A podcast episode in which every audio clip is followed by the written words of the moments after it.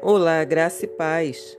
Atos capítulo 17, versículo 11 diz: Entretanto, o povo de Bereia tinha a mente mais aberta do que a de Tessalônica, de modo que ouviram com mais interesse a mensagem.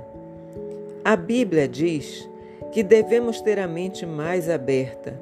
Isso significa ter a mente aberta à vontade de Deus para nós, seja qual for a vontade dele. Certa vez, falei com uma jovem que estava passando pela tristeza do fim de um noivado. Ela queria que o relacionamento continuasse e estava pensando, esperando e crendo que o seu antigo noivo sentisse o mesmo.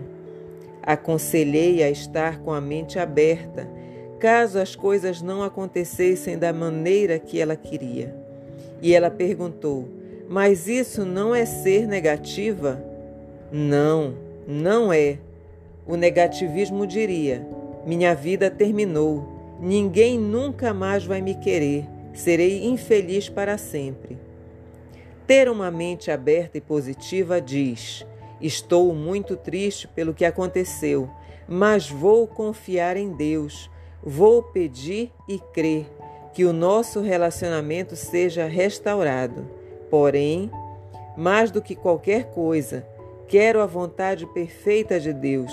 Se as coisas não acontecerem como eu quero, vou sobreviver, porque Jesus vive em mim. Pode ser difícil, mas confia no Senhor. Creio que no final tudo cooperará para o melhor. Pratique ser positivo, ser positiva em todas as situações que surgirem.